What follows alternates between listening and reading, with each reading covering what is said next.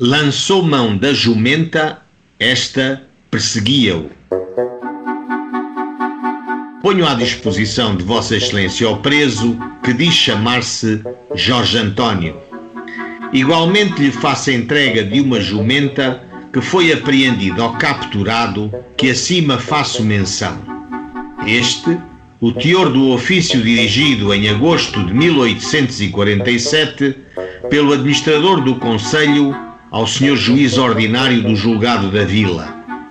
Jorge António foi capturado não só por falta de passaporte, mas também por trazer uma burra em pelo, suspeitando-se ser furtada.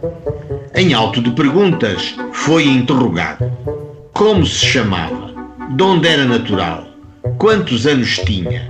De quem era filho? Qual o seu estado? De onde vinha? E ia? Para onde? E a que fim? Sua última residência? Quando foi preso? Por quem? Por que motivo? O capturado lá se foi justificando que ia falar com um irmão que dirigia os seus passos para uma horta, que não sabia o número da casa da sua residência, que havia passado o Tejo no dia 26 acompanhado de um outro indivíduo que a ele se juntou na vila de Montalvão que ficaram ambos numa estalagem, que se separaram sem saber que destino aquele indivíduo tomara.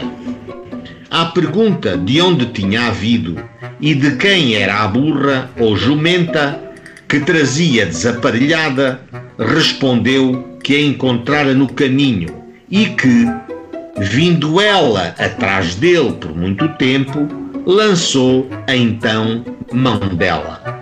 À pergunta que motivo tivera ele, respondente, para fugir aos guardas que o conduziram de Perais à administração? Respondeu que fugira, é verdade, por lhe ser encontrada uma jumenta que não era sua. Julgado o réu, foi condenado pelo crime de furto de uma burra, com a declaração de que, atendendo à pouca importância do furto e à restituição da mesma a seu dono, ao longo tempo de prisão que o réu tem já sofrido, condeno-o em mais um ano de desterro para fora da comarca da sua última residência.